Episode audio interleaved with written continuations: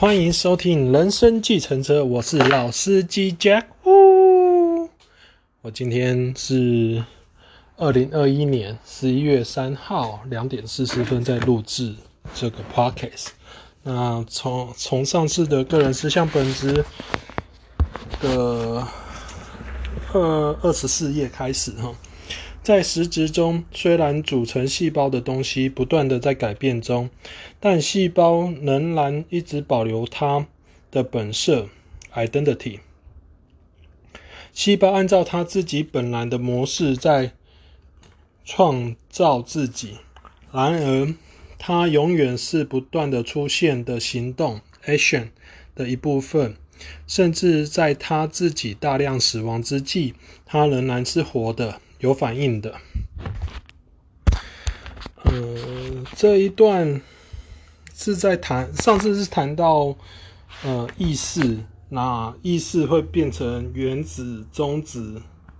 电子，然后再再就是产生细胞这样子。那他这里谈到的就是说，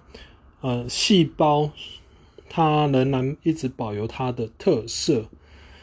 什么叫做它的特色？哦，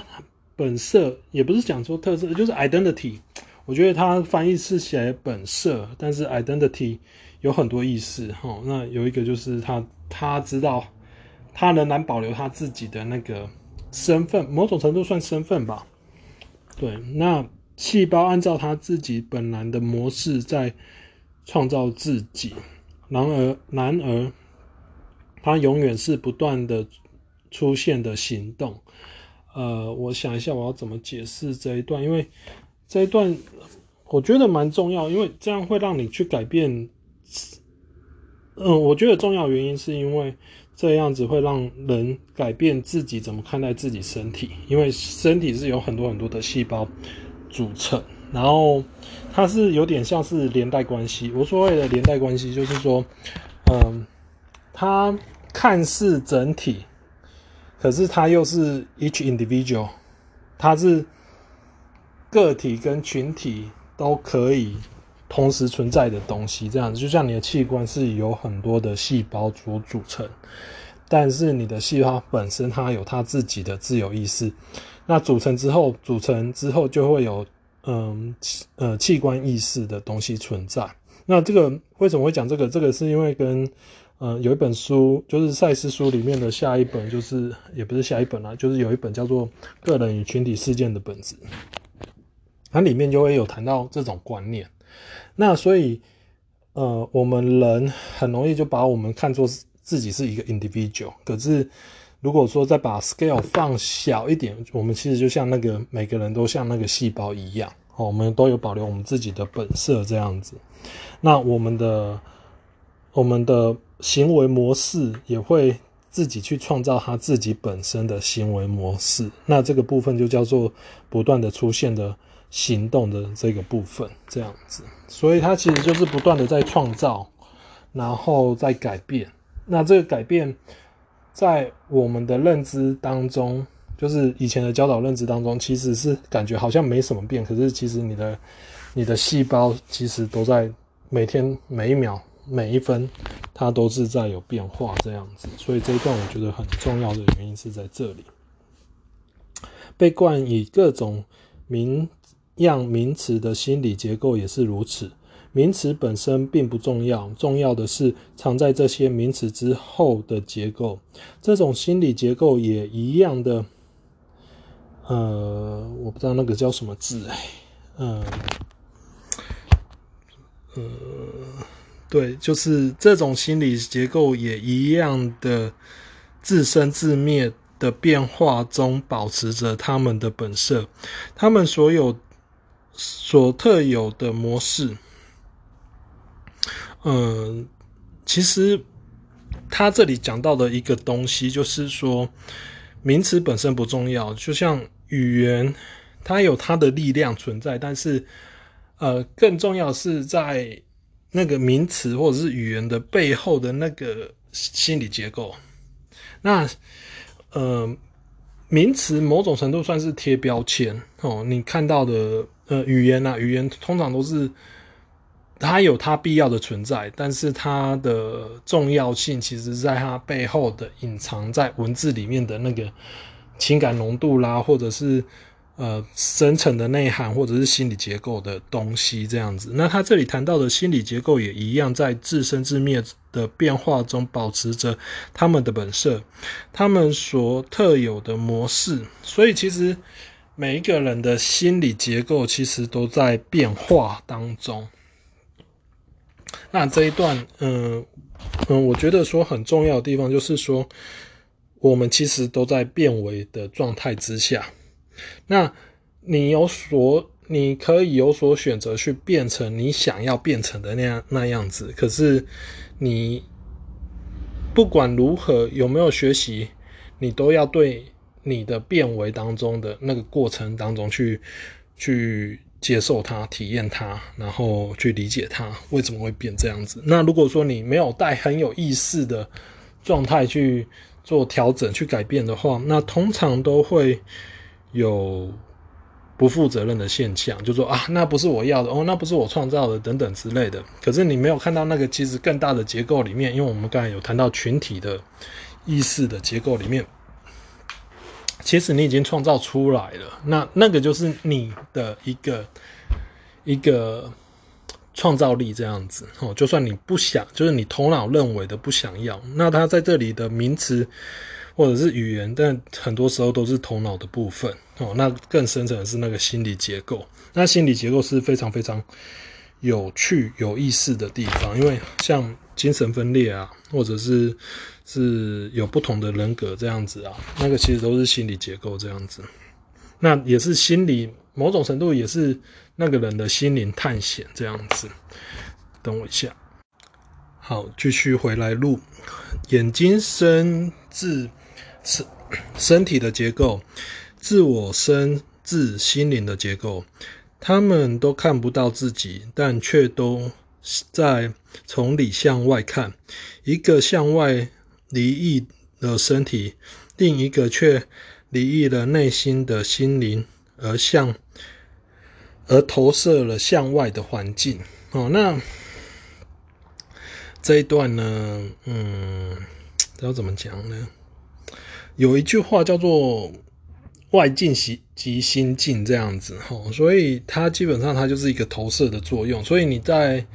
你所遇到的基本上都有可能是你心里面，不管你的头脑的认为的好或者是不好，其实都是反映出你心理结构的某一个部分。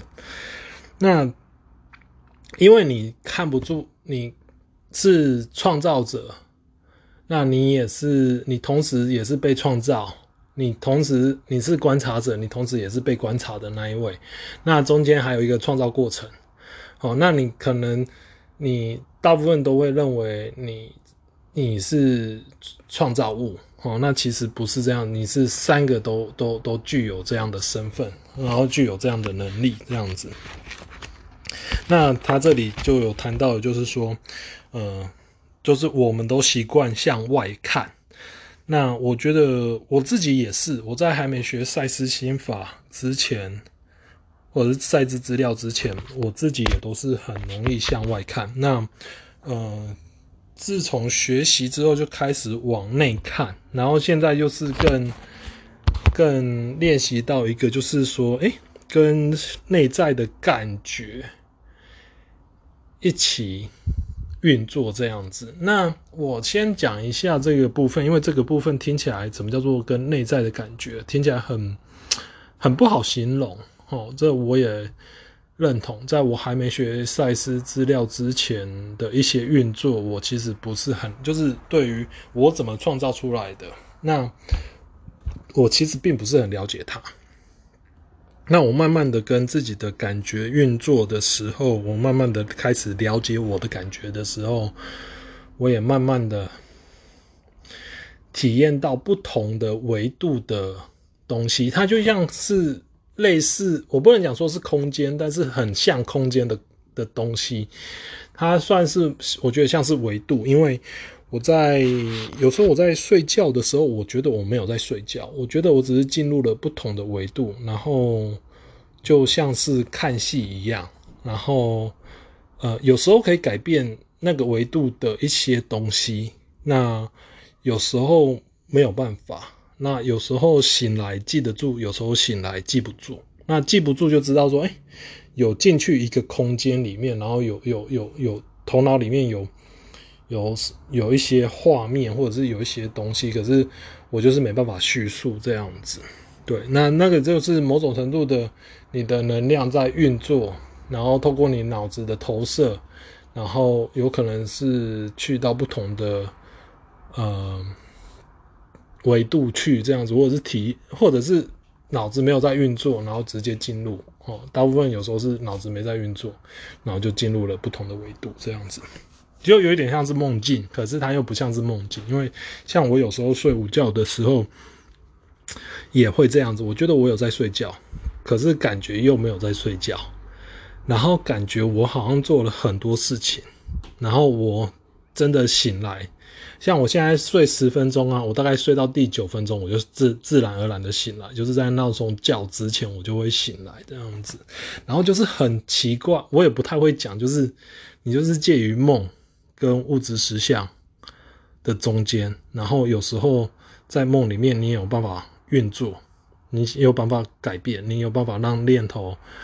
呃的方向改变。那在物质实相，呃，有时候醒来。你带的，就是可以把那些资料带出来，灵感什么的，有时候带出来，有时候带不出来，这样子要看自己的练习，这样子。但是那个感觉是非常棒的，因为，嗯、当你的反应，就是你外境的反应刺激到你的时候，你有机会去好好享受那个感觉，然后想，这是非常非常。奇妙的部分哈，我想要讲的这个就是说，像生气，那当你去感受你自己的生气的时候，那生气反而会跑掉，会不见。对，那你越感受到越细微的呢，你会好好的感受。因为我最近看了一本书，它有一个练习是非常有趣的，就是说，说你要把你的自己的力量拿回来，这样子。那怎么把它的力量拿回来？就是去感受你所感受到的感受。这样，我讲了几个感受，三个感受，嗯，对，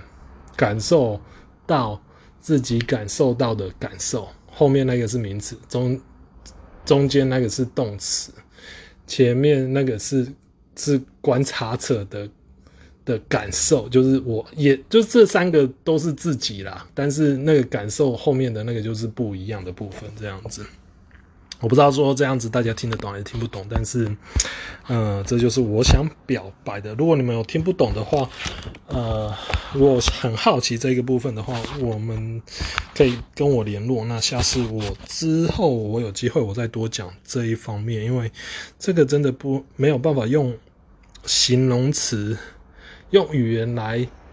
讲，因为我只要在练习的时候，我大部分都是感受那个感受，那。自己不喜欢的感受也，也因为这样子的练习，慢慢的减少当中，甚至是那个感受不会再回来，就是那个感受就就就好像水流过去一样，就就就下次碰上同样的事情之后，类似或者是类似的事情的时候，那感受就不会不见，然后你就可以更好、更更亲民的去选择你自己想要选择的东西，这样子。嗯，我觉得那个状态是。我喜欢那个状态，因为那个就让你自己很心平气和，然后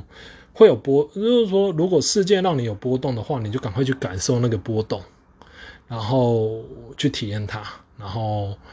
然后你去了解它，体验之后的了解，然后你就把可以把这个部分给给算是呃吸收吗？把这个能量给吸收过来，所以就是不太的。不太一样的运作方式。那接下来，富有创造性的身体意识创造了你的身，呃，你的眼睛。富创造性的内在心灵创造出了你的自我。你的身体根据他那了不起的无意识知识的神奇智慧造出了你的双眼。而你的心灵则为你带来了自我，而像眼睛有物理性的感知一样，自我有心理性心理性的感知，眼睛及自我两者都是一种用以专注于感知外感知外物的产品。好，那这个部分就是谈到我们的身体，很多人只有到了生病的时候才会才会在乎自己的身体的感受。我觉得这是蛮可惜的。哦，就是说，其实你不用等到生病，你就可以开始去。感受到自己身体的感受。那我要讲这个部分，就是我在学，因为我的体质算是敏感，所以像比较高频的呃音频的话，就是频率的话，有时候我听得到。那有时候小时候不懂，所以小时候会捂着耳朵，然后希望它赶快消失。对，那那学了赛斯心法之后，那个声那个音频无有时候就变成。无时无刻都发生，然后我其实我也觉得，我也就让它很自然的发生。有时候就会去跟这个音频去感受这个音频的感受，这样子是就看他要告诉我些什么这样子。那有时候可以换频道哦，我有时候就是后面我我我我后面练到我有时候我想要换频道，我就可以换频道这样子。呃，所以我要讲的是说我在学。之前其实就有一些身体的一个呃不同的感知，好，那这个感知绝对是超过于五官所感知的部分，好，哎，也不是这样讲吗？嗯，可以这样讲，好，那既然我们刚才讲到了外境即心境嘛，你有。对外的感知哦，眼眼耳鼻舌身哦，然后感触触觉这些等等的，那相对的，你的内在一定也有也有一个感知的系统这样子。那有时候我在做静心的时候，我其实是在启动那样的系内在感知的系统，那去跟不同维度的呃世界或者是。不同维度的空间，或者是不同维度去跟他们做沟通，哦，这是这种沟通方式是用意识意识在做沟通，也就是说你，你你的意识其实啊，嗯，要怎么解释这个东西？就是基本上就是念头啦，就是就是再直白一点，就是你是用念头在跟他们沟通，所以你也没有什么语言。那你在梦境里面，你想要换场景，你也只是用念头，对，就是用念头在换场景这样子。所以这个部分我觉得是蛮有趣的啦。哦，所以就是说，如果你练习呃心理时间静坐等等的，基本上你你可以开启你自己的内在感官。好，啊，这个是非常非常有趣的部分。那呃，赛斯心法，我忘记在哪一本书里面，他有谈到内在感官。九大内在感官，他谈到的是，其实他们是合起来在运作，但是因为我们学，呃，在物质实相学习的方式是朝着线性式的学习方式，所以他编了一二三四五六七八九，哦啊，其实它是合起来在运作的，哦，先讲一下这个啊，有机会我们再来谈九大内在感官，它是非常非常有趣的东西，哦，那这个，嗯，我里面我。刚开始练习的时候，只只有一两种，然后到后面的时候，呃，讲是讲一两种啦。可是我刚才讲过，它是一起运作的哈，所以它它不是它不是呃呃，就是分开来运作，它是一起运作的。所以我讲是讲一两种，是因为我在我那时候的认知，我觉得它就是属于这一两种的某这九种的里面的那一两种这样子。所以练习自己的跟自己的身体相处是非常非常重要。所以有时候吃饭呢，就好好吃饭。这就是像佛教讲的哦，行住坐卧皆是禅。在做什么的时候，尽量的专注。那在这样的专注的状态之下呢，呃，你就就会进入了。呃，我不能讲说不同的维度啦，但是就是会会有时候在那个高极度的专注的一个状态之下，其实那是很舒服的。好，那会开启一些你内在感官的一个东西，这样子。就像我我讲过，我睡觉我可以睡十分钟，在第九分钟就睡起来，那个就是专注的在睡觉。对，所以有时候其实睡觉前呐、啊，我我我都我都建议大家在睡觉前的时候，尽量不要去就是尽量去放空自己啦，然后尽量不要去看一些让自己呃心里会不舒服的东西或恐惧害怕的东西哦。然后这是这是有时候我都会跟人家这样讲。所以接下来，所以这一段，嗯、呃，创造，呃，富有创造性的身体意识创造出了你的身体，呃，你的眼睛，富创造性的内在心灵创造出了你的自我，哦，所以这个非常非常重要。那怎么创造出来？其实就是无意识，其实就是多次元他们互相合作的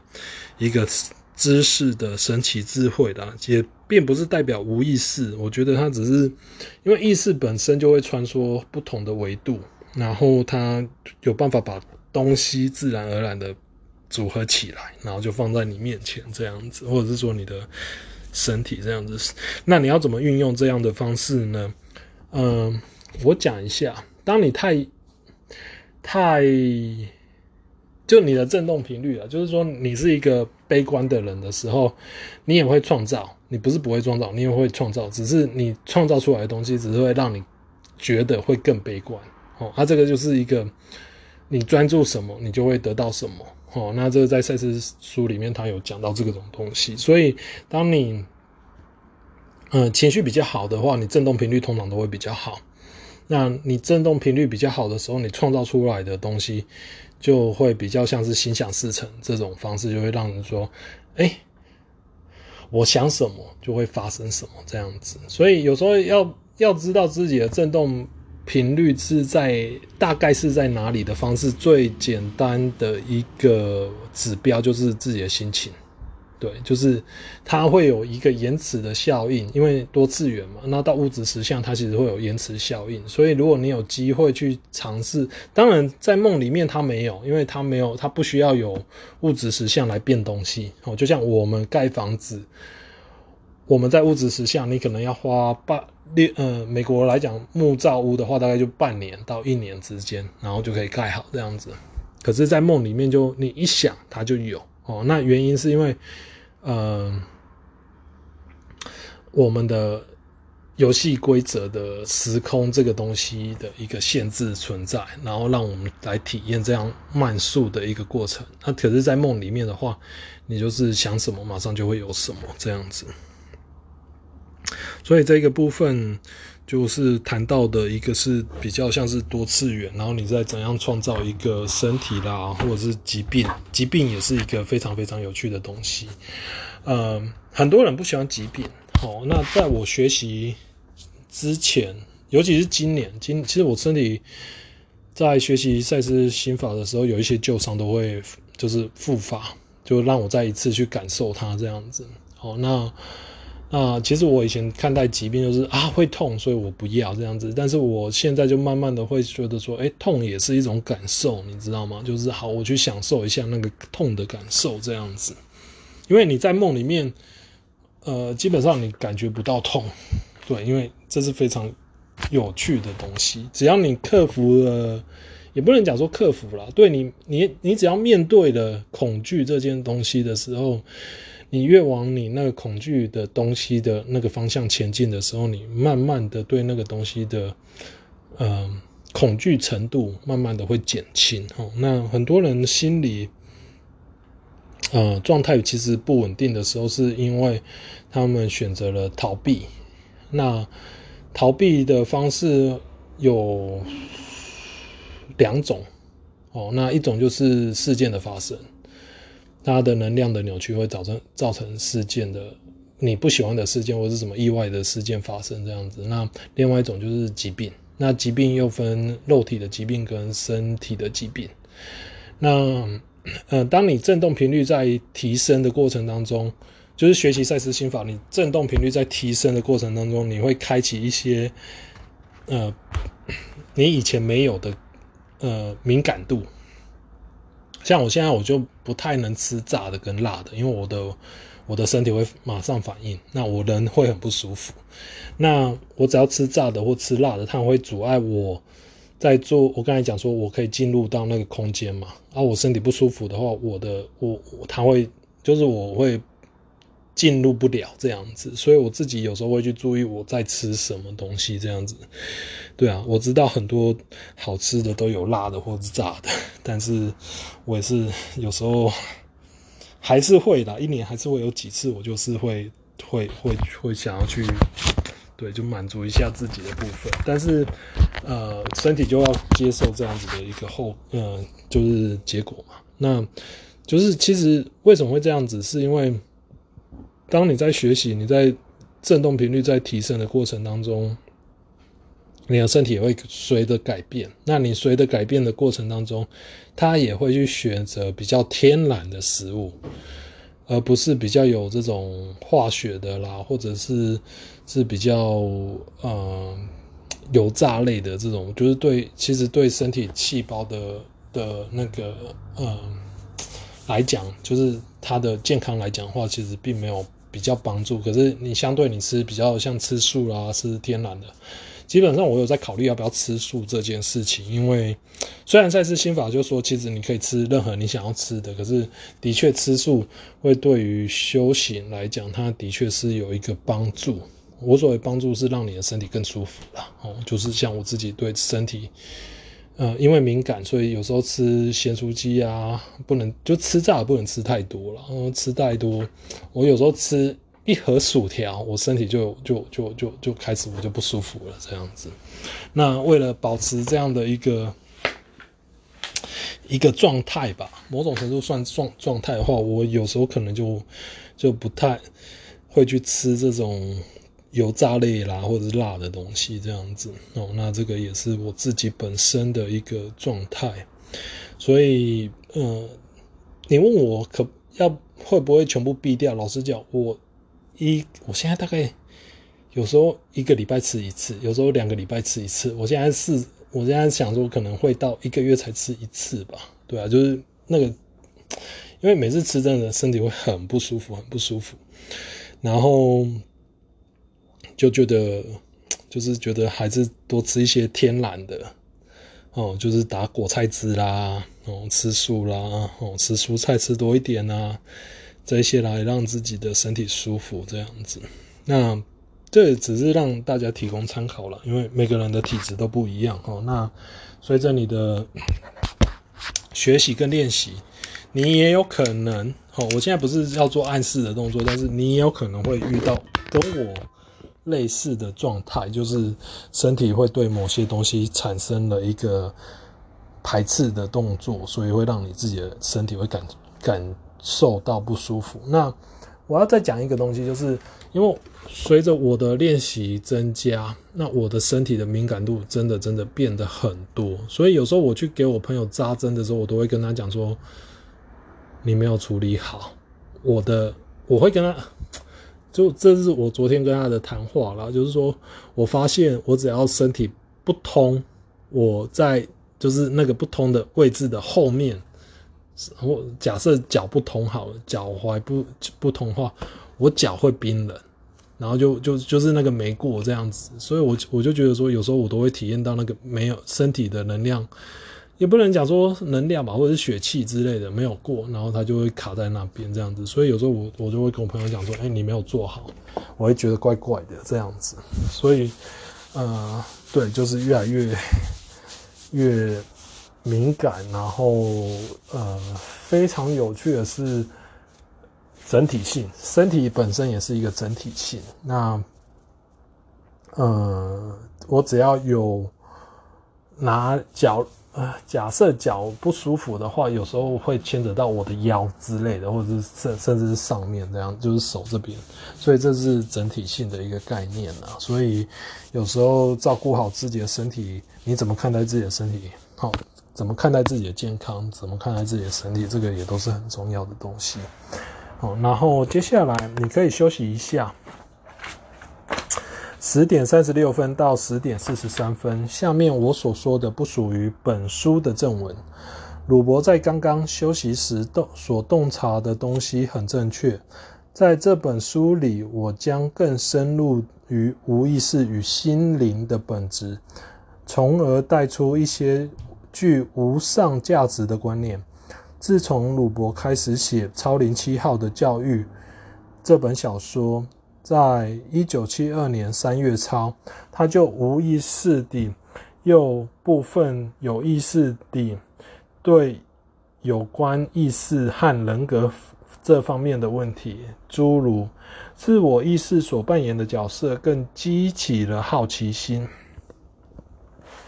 嗯，我先讲一下这个《超灵七号》，我还没有看过，所以我也不知道这本小说到底是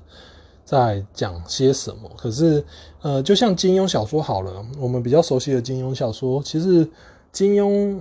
嗯、本人他已经过世了嘛。可是他他有访谈的时候，他有讲说，有时候他在写小说写到后面呢、其实不是他自己在写，是小说的人物要他在写。好，所以。嗯，好像《Harry Potter》的作者也是这样子，所以我相信鲁伯在写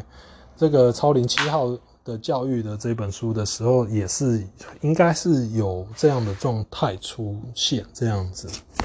就是说有些的 idea 其实不是一刚开始可能是从你自己来的，可是你创造了一个人物，这就我我刚才讲的就是创造者跟被被呃观察者跟被观察的一个一个互动。哦，那你你可能就投射了一个，你在创造这个东西的时候，你可能投射了一个角色好了，然后最后这个角色反过来，来给你灵感，来让你知道说这个角色要怎么继续演之类的这种东西。所以有时候作家啦，哦，有时候对这种灵感的要求其实是很很有趣的。所以这个也就是稍微提一下，就是说意识和人格。的这个部分，因为角色有可能是意识，就是你投射意识到那个角色里面，然后创造出那那个角色人格的一个个性，或者是是那个角色的人格这样子。所以有可能我们在物质实相生活的呃概念，有可能是我们也只是可能扮演了其中一个人格，可是我们其实在也不是说只有扮演一个人格啦，就是说我们可能会有好几个人格，在不同的面向会展现出他你就是你自己的那个那一个人格的特质这样子哦。那这也是心灵的本质的一个部分，就稍微提一下这个部分。那接下来，人类至今所知能极为有限，你们的心理学家还无法思考灵魂的事，而你们的宗教领袖也是既不能。亦不愿意以心灵的角度去理解灵魂，连最起码的程度都谈不上。换句话说，就是形而上学 （metaphysics） 与心理学还没有碰头。好，那呃，这个他所谓的形而上学，就像果地里面论因果，就是说你你只是在这个外层，因为我们刚才讲了嘛，我们。外境即心境嘛，可是我们往往都是在外境里面去论外境的因果，然后排列出很多很多的，呃，不管是 science 啊，或者是 social 啦，或者是是法律啦，吼，就发展出一套这种呃 metaphysics 的一个一个概念，而不是从由内而外。好，那其实由内而外的。所谓由内而外，就是由心里面然后产生出来的东西，这样子啊。那佛教在赛斯书里面讲说，佛教算是最讲这个部分，由内而外，算是讲的比较接近的部分，哦，接近。但是呃，其他宗教也有，只是程度可能不太一样。哦，那那其实很多的，呃，我觉我觉得在另外一个部分，就是可能。中庸之道就是老子《道德经》，《道德经》可能又比佛教里面的一些东西又有可能更更接近于心理，就是由内而外的这一块的一个一个运作方式啊。哦，那那我们现在的人大部分都是信一个科学宗教嘛，哦，就是把科学当做一个宗教，所以就是在果地里面论因果。哦，你就是看到。哦，果地里面原来是这样在运作运作的，哦，就可能说哦，它惯性啊、，gravity 哦，呃，地心引力，哦，可是这些能不能改变？其实都能改变，但是改变不是由外在改变，而是由内在改变。大家在内心的，呃呃这个层面去去运作，这样子就是呃潜，你可以讲它是一个潜意识或者是无意识啦。哈。那这是一个心理学的一个名词，但是它这里这一段最后谈到的这个心理学还没碰到的这个心理学，其实不是我们认知的那个心理学。哦，那先在这里讲一下，它这里的心理学其实比较算是一个多维度的一个概念，这样子，而不是用。其实我们现在学的心理学，大部分也都是从表层去推测出来，而不是从你心里面怎么想而去推测出来的。他们是说，从你的行为去推出你心里在怎么想。可是你真的要做到的是，是从你心里面怎么想，然后才会产生出怎样的行为，其实是要这样子。可是因为他没有办法，嗯，你要怎么样了解到你的心里面怎么想这件事情的觉察力，不是要靠别人，而是要靠自己。这个就是要练习。那我也在练习这个部分，而不是别人跟你讲说要从你外在行为，然后去推断于你内心的构造。因为我们刚才有讲到内心的构造其实是很复杂的，所以在这一段来讲的话，呃，是比较具有挑战性的。所以，呃，我们现在的心理学大部分都是那样子，就是说，哎，我看到你的行为模式，然后就以统计学来讲，哦，就哦，就是一百个大概有九十个都这样子，好，那就是一个疾病，就贴上一个疾病在那里，心理学的疾病。那他也不完整的，因为我们刚才讲说你的人格会变嘛，那、啊、你可能遇到这件事情的时候，你的人格展现，这个人格就跑出来，然后结果就就被人家抓抓得正着，因为那个行为模式就就接着跟跟着出来嘛，那你就被抓得正着，然后人家就贴标签说哦，你就是这样子，那、其实不不必啦，不不尽然这样子，因为你的人格会变，所以你可能遇到某件事情的时候，你没有那样的行为模式。可是你已经被贴上那个标签了，就是那个呃什么心理智商师啊，或者什么说哦你有哦心理医师啊，就说你有疾病，然后就贴上标签这样子。其实那个是很不好的一个状态啦。那其实最重要的还是每一个人要嗯、呃、去觉察自己心里在想什么，或者是更深一层，就是说你自己在怎么运用你自己的能量。就像我现在的练习，嗯，我之前在稍早之前，嗯。讲的那个练习一样，就是我我在怎么运用我自己的能量，那那我怎么去认识我自己的能量？这样子，哎，你认识你自己的能量的时候，你就有办法稳定的输出，或者是是你会去创造出你想要创造的东西，这样子，而不是创造了一些你不想要创造的东西，可是你好像呃无奈或者是无能为力这样子。其实并不是这样子，是因为你不够。花时间去了解你自己，因为我们刚才有谈到呢，我们都是向外看，不是向内看啊。那其实赛斯书啦、佛教啦、静坐啦、冥想啦哦等等的心理时间呐，这个都是向内看。那看什么哦？看的东西可多了，因为心理结构是复杂的嘛，多次元是复杂的嘛，所以看的东西就很多了。对，所以学这种东西呢，它。也不是说一时半刻你就是学会，哦，看书不代表你学会，因为你要用出来，那才叫代表你真的学会，哦，那看书只是或者是听演讲，或者是听 Podcast、看 YouTube 等等的那个叫做学习，那你用出来那个才是真正你自己的这样子。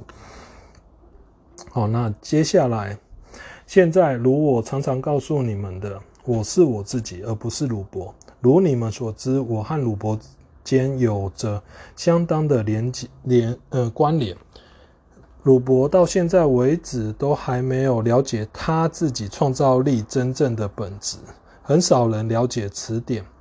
所有这种现象都必然有心理方面的理由。事实上，这种现象也都如此。当然。从某种角度来说，卢伯的书就像他的孩子，他的心灵创的创造力非常强。当我透过他说话时，我所表现出的我部分而言，也像是一个小孩的诞生那样深奥而无意识的现象。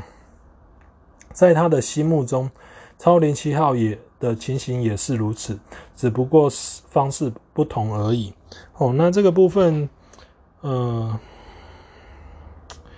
他讲到鲁伯到现在为止都还没了解他自己创造力真正的本质。哦，那赛斯传了那么多资料。呃，当写这一本书的时候，早期课应该写完了吧？我现在有点不太清楚它的顺序哦。那表示如果早期课写完的话，其实那个表示七年已经过去了，哦，所以或者是不知道几年已经过去了，所以他已经花了那么多时间，他还没有某种程度的了解自己的创造力的真正的本质。好，那呃，那个是一个概念。创造力真正的本质，那个是一个概念。那呃，其实我觉得他这里也谈到了，很少人了解此点啊。我相信也是因为它里面有牵扯到的是一个多次维的一个一个嗯概念。好，那讲真的，我我觉得要讲这种多次，因为它。啊，就像我一刚开始讲，你可以是一个 individual，就是个体，那你也可以是一个群体。那你多次元的概念，也就也就是有点像是每一个次元就是一个 individual，就是一一个个体，然后你合起来又有合起来的东西这样子。所以，所以这个是一个非常非常有趣的东西啦。哈。那那我个人我觉得我自己也是还在学习当中啦。哦，所以。我就跟大家分享这个东西，因为，呃，因为心灵层面的结构非常非常广大深，吼，所以也不是说一个人就可以探究完。那有时候只是在做一个传导的动作，像我现在在录 Podcast 这些东西，其实都是一个传导的动作这样子。那就是让大家去了解自己的创造力真正的本质，哦，那。能了解多少是多少啦，因为因为真的就是一个一个过程这样子。哦，那越了解自己，呃，自己的心态越平稳，那你其实会让环境，嗯、更好，周围你自己周围的环境更好这样子。所以那接下来就是谈到一个创造力的，就是写小说这件事情。那我刚才稍微有讲了一下。金庸的故事嘛，那其实他这个，嗯，写小说，我今天不是只有写小说啦，就是你可能画图啦、画画啦，哦，当然这个创造力的应用可以很广，你是一个设计师啦，哈，不管是哪一类的设计师啊，写程式也好啦，是工科是商科是艺术，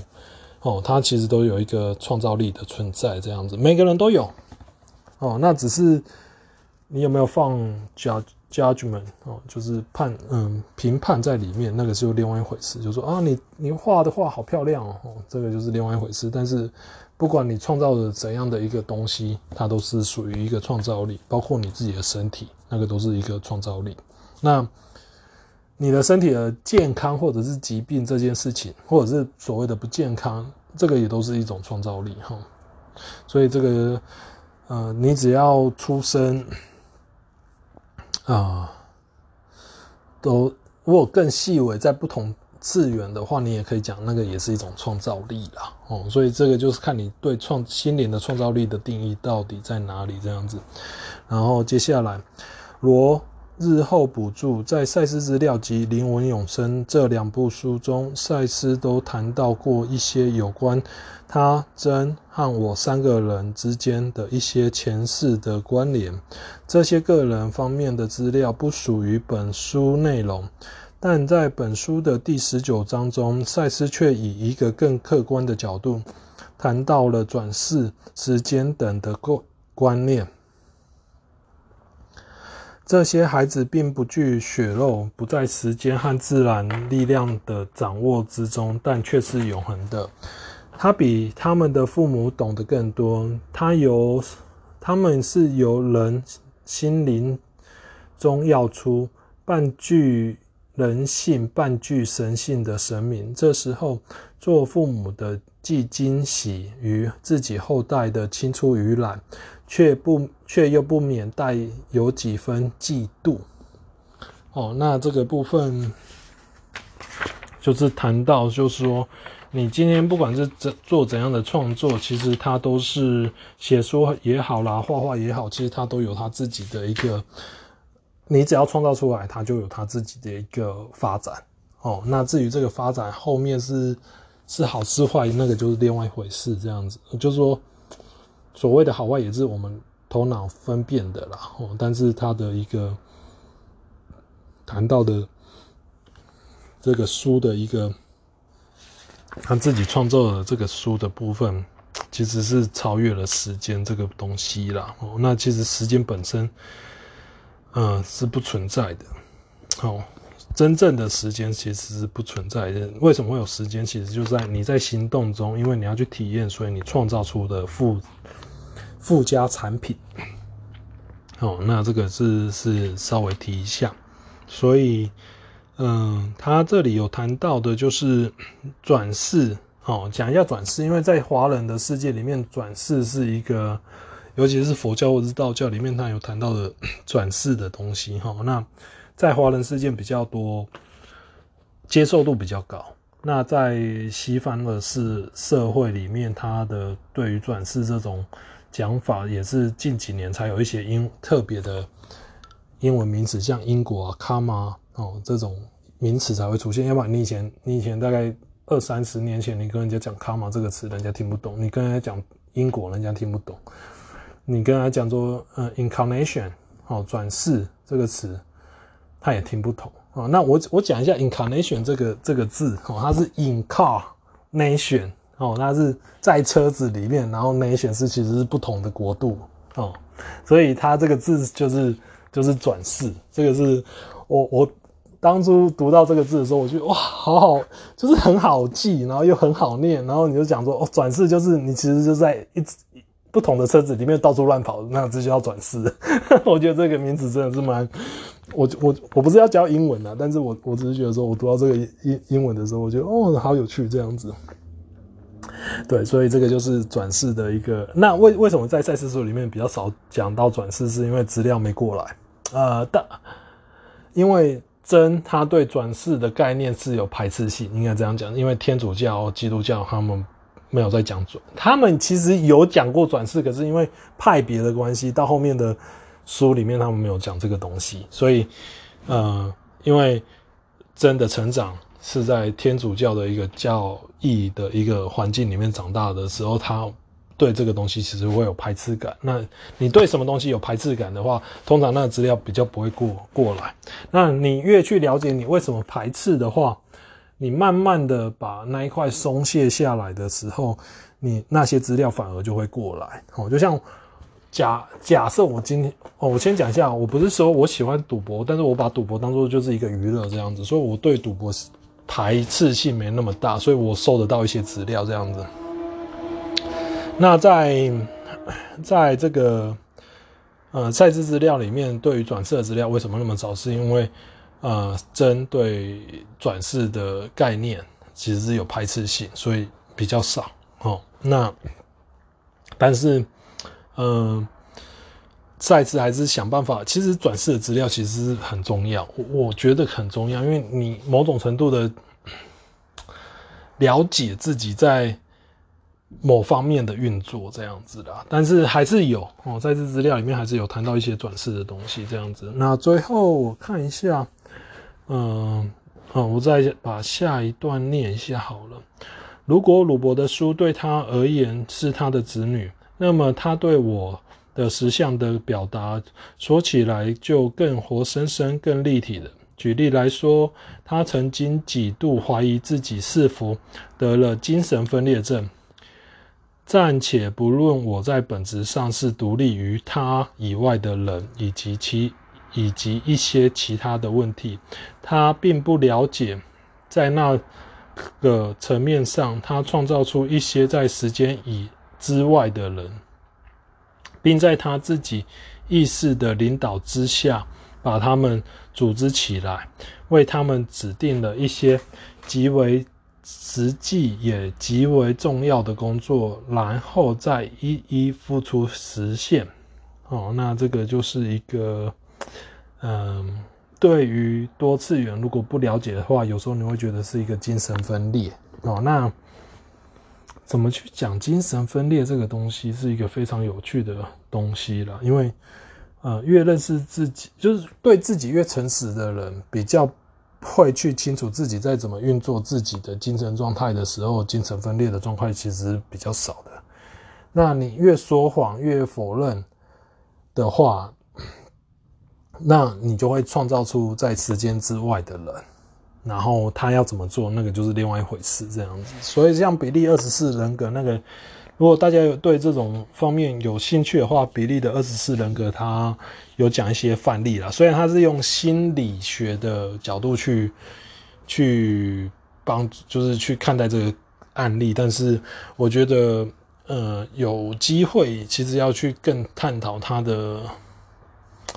心灵架构这一块，可是他已经好像已经过世了吧？我记得这个人已经活到某个岁数，因为他的病后来有治好，然后活到某个岁数的时候他就过，